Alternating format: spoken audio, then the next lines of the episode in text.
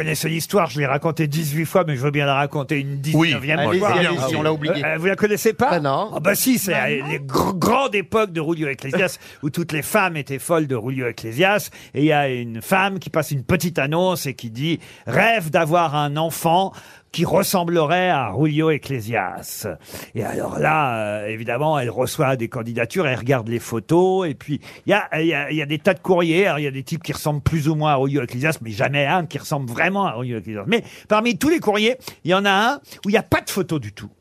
Et, et, et en revanche, la personne dit, moi je vous jure que si on fait l'amour ensemble, vous aurez un enfant qui ressemble à Rulio Ecclesias. Alors elle dit, bon, celui-là quand même, je vais le faire venir, on verra bien.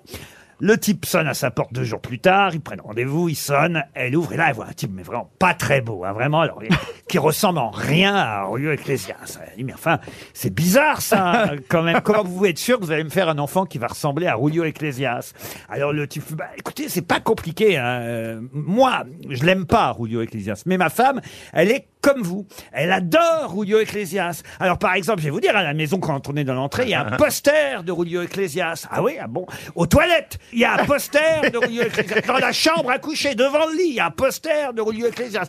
À la télévision, on regarde que des vidéos, des spectacles de Rulio Ecclesias. Quand elle allume la radio, c'est pour écouter du Rulio Ecclesias. Les disques, c'est... Alors du Rulio Ecclesias, j'en ai plein les couilles